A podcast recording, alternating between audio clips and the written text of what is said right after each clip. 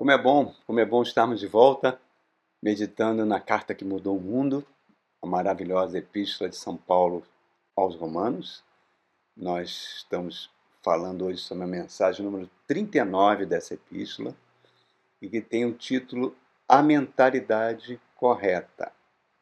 E eu queria continuar em cima do versículo 5, que, que tem uma verdade, uma profundidade gigantesca. Vamos ver, vamos ver juntos? Fala assim, ó, Romanos 8, 5. Diz assim: Os que vivem segundo a carne têm suas mentes voltadas para o que a carne deseja.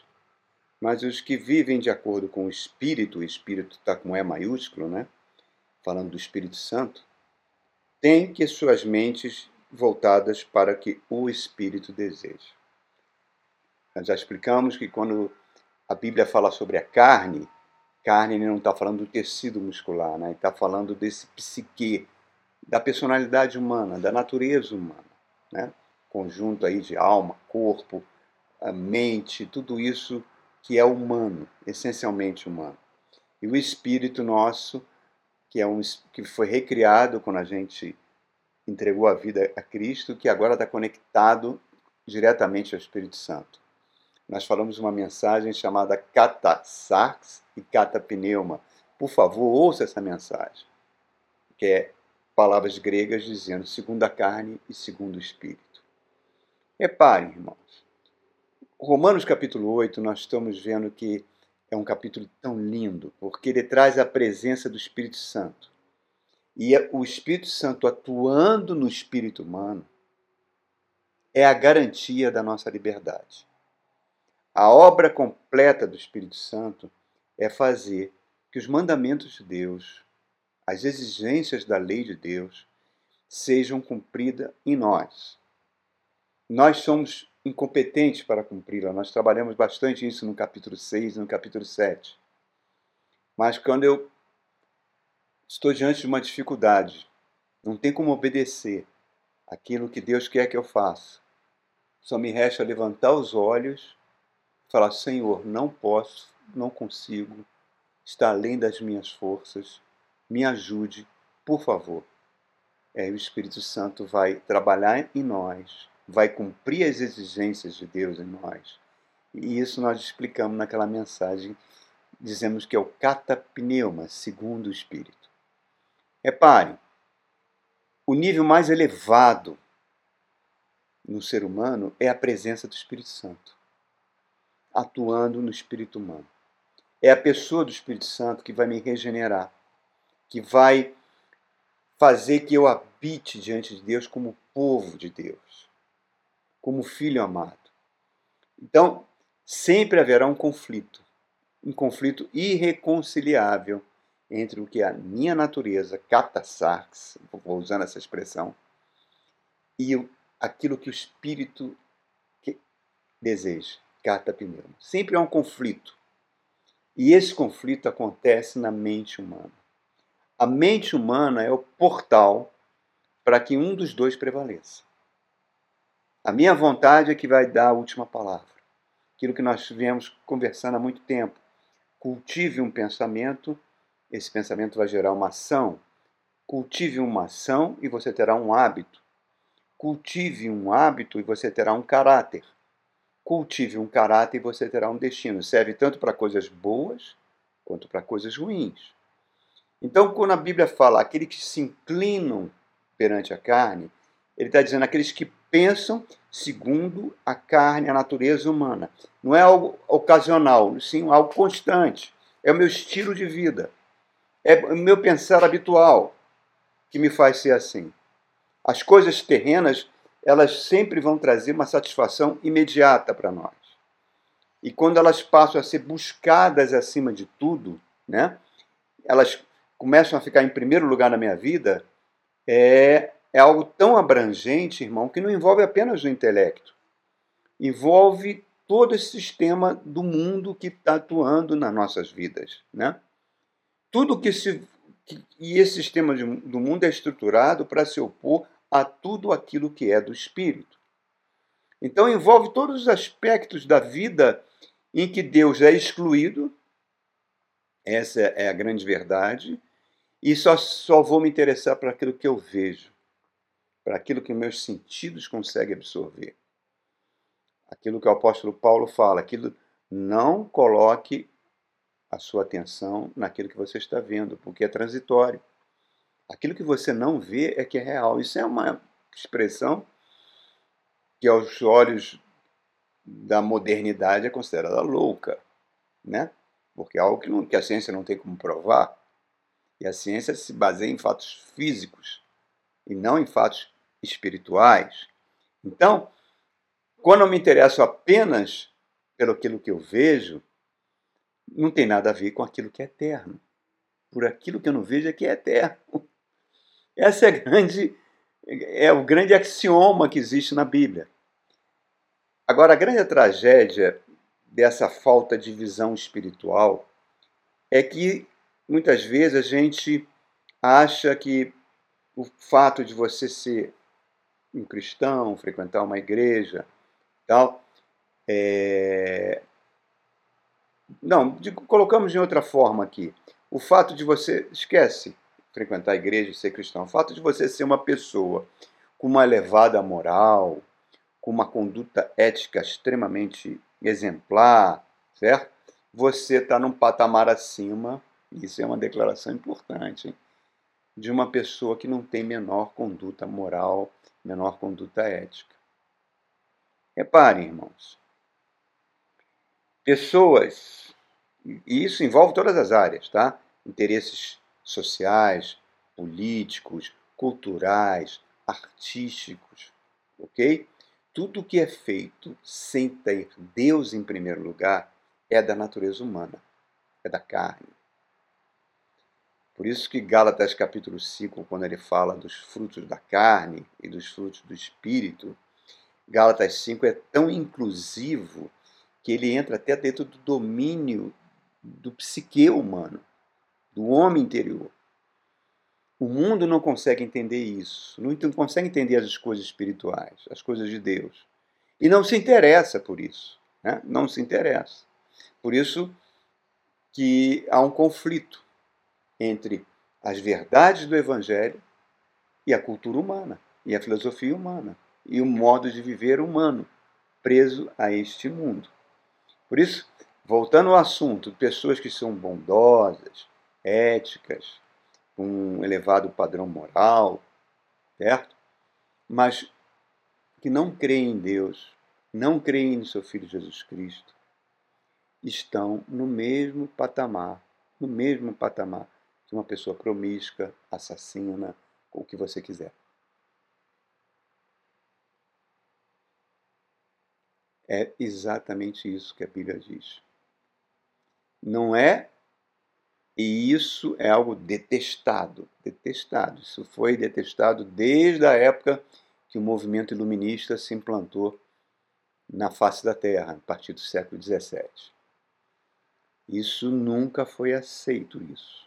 Pelo contrário, eles achavam que a pessoa, ao colocar a vida com Cristo em primeiro lugar do que a vida regular do mundo, era uma pessoa fanática, era uma pessoa obtusa, era uma pessoa sem inteligência. E o que é assustador, irmãos, é o seguinte: muitas pessoas que você pode considerar eticamente correta, com, com padrão moral aceitável ou até exemplar, ela está na mesma condição, mas não tem Cristo. Ela está na mesma condição de que um, um assassino, de um pedófilo, o que você quiser colocar. Estão no mesmo nível diante de Deus. A Bíblia é enfática: todos pecaram, todos carecem da graça de Deus. Então, irmãos, olha como é sério isso e como é uma declaração muito, é, digamos assim, contestada. Mas trata-se da mentalidade correta, exatamente. Aqueles que se inclinam para a carne cogitam das coisas da carne. Aqueles que se inclinam para a coisa do espírito cogitam da coisa do espírito. Então, muitas pessoas que se acham bondosas, boazinhas, éticas, com alto padrão moral, estão nessa condição de completa desamparo em relação à sua vida eterna. E nem imaginam que estão nessa condição. As pessoas, a sociedade, ela coloca muitas diferenças, né? Diferenças de conduta, diferenças intelectuais, diferenças de quem tem mais posses, quem tem menos posses, diferenças sociais, diferenças de preferências sexuais, diferenças de gênero, diferenças de, de cor de pele, enfim, existem muitas diferenças que criam verdadeiros apartheids, verdadeiras barreiras. Mas todas essas diferenças são superficiais. Elas são superficiais. Porque elas, diante de Deus, elas não existem. O que diz diante de Deus é você está em Cristo ou não está? Cristo é o Senhor da sua vida? É ou não é? Então, irmãos, essa ignorância completa, irmão, completa em relação à dimensão espiritual do ser humano, tá? é que as pessoas mais inteligentes, com, com uma capacidade, uma cultura melhor, entre aspas, né, acham loucura. Acham loucura isso que eu estou dizendo aqui. E a psicologia e a psicanálise, elas contribuem muito, têm seu valor. Não estou dizendo que não tem, por favor, tá? Tem seu valor para nos ajudar na nossa conduta, na nossa e ajudar a superar traumas. Tudo isso é muito bom, mas elas ignoram a dimensão espiritual. Então, o que é um cristão? O que é um cristão? É uma resposta de muito baixo nível você dizer é aquela pessoa que não tem vícios, é aquela pessoa que, não, que tem uma conduta moral legal. Não, o cristão não é isso. O cristão é aquela pessoa que se inclina para as coisas de Deus.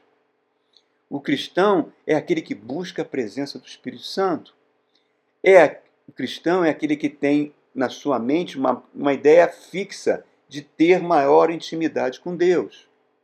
Quando Moisés queria falar com Deus, né, estava lá um acampamento, eles acampados no deserto, Moisés se dirigia para a tenda da congregação, passava pelo povo, Josué ia atrás de Moisés, Josué ficava fora da tenda e lá na tenda Moisés falava com Deus. Tanto é que quando Moisés morre e vai ser escolhido o sucessor, teoricamente Caleb tinha mais condições para ser um, um, um líder do povo, ele era um líder militar fantástico. Mas Josué foi escolhido. Por quê? Porque Josué não saía da tenda do lado de fora, querendo ter um pouquinho, um pouquinho da intimidade que Moisés tinha com Deus. Então, estão entendendo o que eu estou querendo dizer aqui, irmãos? É, nós precisamos ter essa sede de Deus. Ter essa sede de querer ver Deus. Deus, fala comigo. Senhor Jesus, eu amo, te amo profundamente. Fala comigo. Porque Romanos capítulo 8 diz que todo aquele que é guiado pelo Espírito de Deus é filho de Deus. Então, esse conceito satânico, anticristão, dizer que todos os seres humanos são filhos de Deus, não é, não é verdadeiro, irmão. Não é verdadeiro. Todos os seres humanos são criaturas de Deus.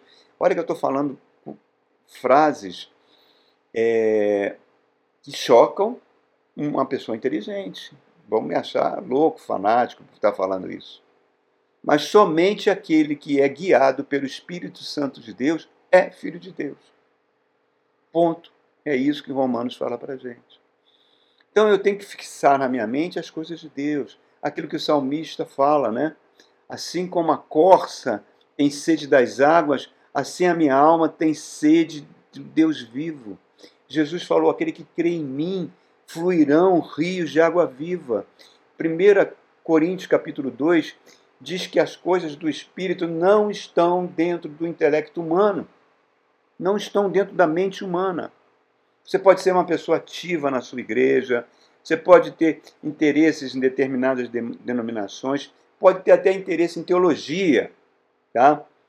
Mas sistemas teológicos, sistemas filosóficos, eles são sistemas intelectuais. Não são, e eles podem, na realidade, às vezes até prejudicar prejudicar ao você tentar compreender as coisas de Deus. Ah, eu vou estudar as biografias dos homens de Deus, dos santos. Lindo, é bacana, é inspirador. Mas não é o suficiente. O suficiente é uma relação pessoal tua com o Espírito Santo de Deus.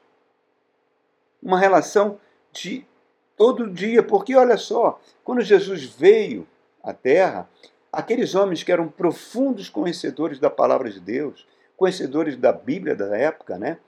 da Bíblia judaica, do Antigo Testamento, sabiam de cor todos os livros do Antigo Testamento. Foram esses homens que mataram Jesus. Foram esses homens que odiaram Jesus.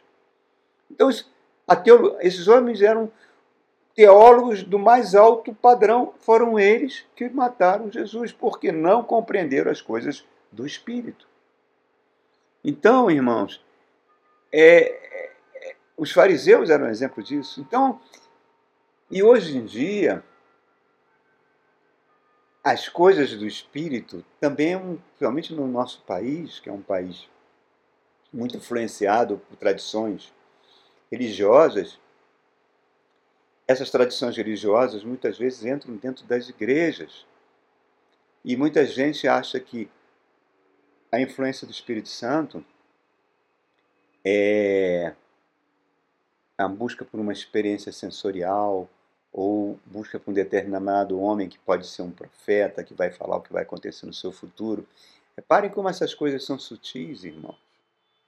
Reparem como tudo isso acaba transformando, às vezes, um culto de ouvir a palavra de Deus numa sessão espírita evangélica. Por favor, sem nenhuma crítica.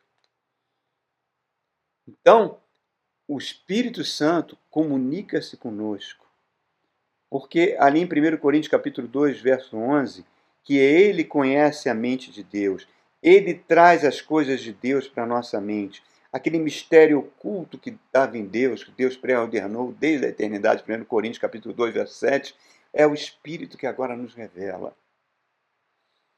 E, e a gente vai conferindo coisas espirituais com espirituais. O homem natural não entende as coisas do Espírito porque ela se discerne espiritualmente, ele acha loucura.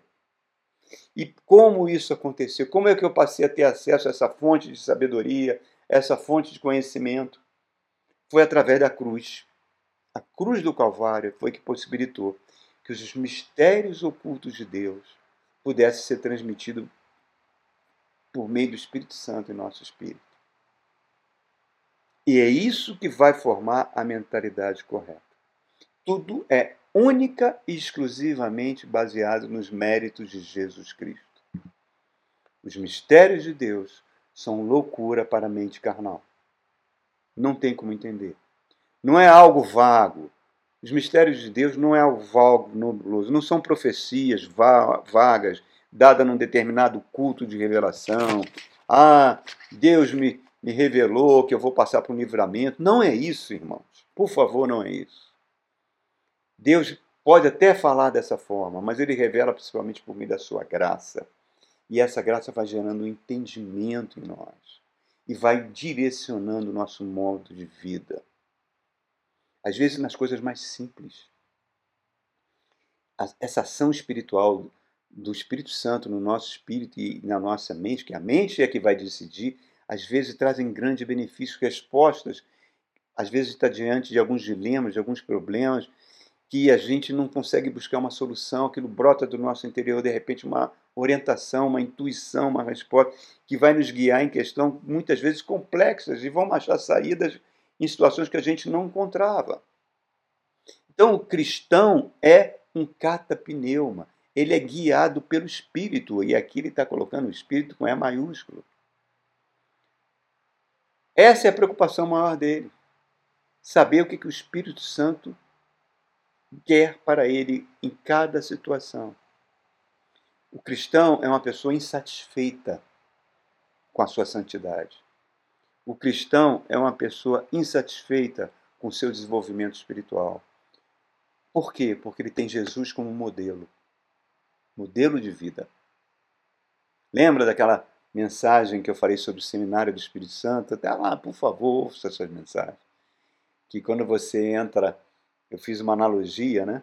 quando você entra para a vida cristã, quando entrega a vida para Jesus, você é, é como se você fosse matriculado no seminário do Espírito Santo, onde você vai fazer algumas disciplinas muito difíceis por dentro, aprendendo a lidar com pessoas difíceis. Número um, número dois, número três. Aprendendo a perdoar, número um, número dois, número três. Né? Aprendendo a ter empatia, número um, número dois, número três. Enfim, disciplinas várias dadas ao longo de toda a vida e que não adianta colar. Não adianta colar, irmãos. Você vai ter que aprender. Se você for reprovado, vai ter que cursar de novo. Porque é o processo que o Espírito Santo está fazendo isso. Lembra que eu falei que tinha um culto de fim de ano e haviam duas filas. A primeira fila tinha mais de 200 pessoas, porque era a fila das bênçãos para o ano que começava. E a outra fila só tinha duas pessoas pedindo oração, que era a fila daquelas pessoas que queriam que o seu caráter fosse transformado. Então, irmãos, esse é o cristão. O cristão, ele é guiado pelo pneuma, pelo Espírito Santo. Ele pensa em Deus, coloca Deus acima de tudo, acima até dos seus próprios interesses. Quando você, quando nós éramos guiados pela sarx, pela natureza carnal, não havia essa prioridade, irmãos. Não havia. Nós éramos alheio à vida espiritual. Nós éramos alheio à importância de você, num domingo pela manhã, ir à casa de Deus, ouvir a palavra de Deus, aprender para a palavra. Isso não fazia a menor diferença para nós. Essa verdade mudou. Mudou. Agora, o aqui, o agora, não é tão mais importante do que a eternidade. A eternidade passa a me fascinar mais. Eu estou até disposto, como cristão, a desistir de tudo pela eternidade. Essa é a grande meta. Essa é a grande meta, aquilo que Jesus, aquele que não odeia a sua própria vida, não terá vida eterna. Não, é, é você colocar a vida eterna como algo maravilhoso, um objetivo de vida. O cristão guiado pelo Espírito Santo, ele tem uma consciência profunda da sua pecaminosidade e se preocupa com ela. Ele se preocupa com a sua relação com Deus, com o seu destino eterno. A verdade da sua vida mudou. Antes ele podia orar de vez em quando, hoje é essencial. Ele não consegue viver sem orar a Deus. O cristão não tem nem, nem menor dúvida sobre a pessoa de Cristo. Podem as pessoas falarem, fazerem filmes. Para ele, Cristo é 100% Deus e 100% homem. O Espírito Santo revelou isso para ele. Para ele, as religiões e os príncipes desse mundo, os poderosos do mundo, não se preocupam com isso. Mas o cristão se preocupa com o seu plano de salvação, com a sua justificação, com a sua santificação. Isso são realidades espirituais para a vida dele. Ele, Aquele que é guiado pelo sarx, catasarx, pela sua natureza carnal, não entende isso. Espiritualmente ele está morto, irmãos.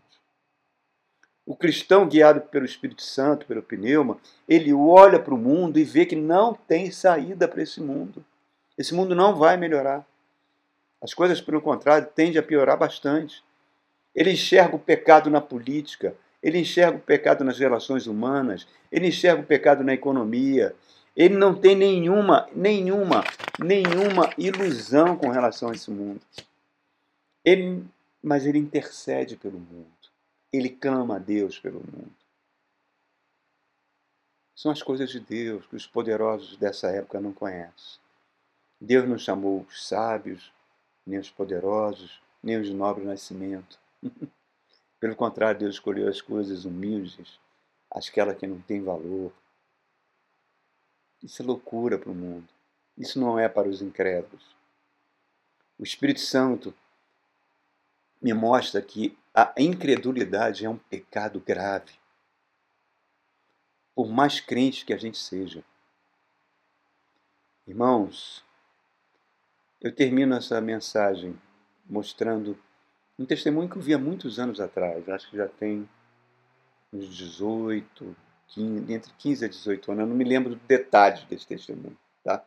Se a pessoa que for ouvir esse vídeo for com ela esse testemunho, porque ela me contou, ela vai ver que tem alguns detalhes que eu perdi e já peço logo desculpa. Mas a essência desse testemunho mostra o que é ser guiado pelo Espírito e guiado pela natureza carnal. Ele contou para mim né, que passou um momento horrível na vida dele, horrível, horrível, horrível.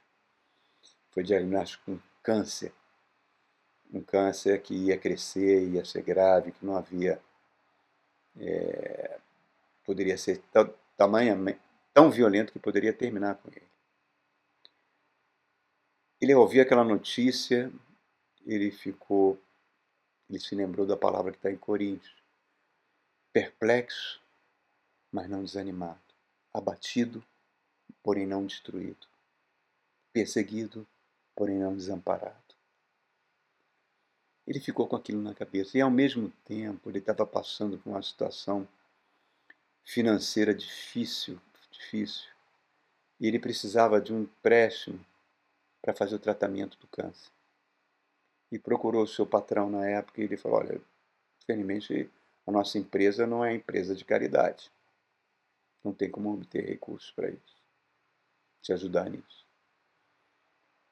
E ele ficou tão abatido com aquilo. Mas ele foi, teve uma reunião de oração. Uma reunião de oração na sua igreja. Ele foi. Colocou diante dos, dos irmãos essas dificuldades tremendas que ele estava passando e pediu oração. E no meio da oração, o Espírito falou. Falou no coração dele e confirmou no coração de outras pessoas que estavam ali presentes e falou para ele: Olha, eu vou ser o teu médico e eu vou ser o teu financista. Não seja incrédulo, apenas creia. Ele diz que quando recebeu aquilo dentro do. É, é ele não sabe até hoje explicar como foi.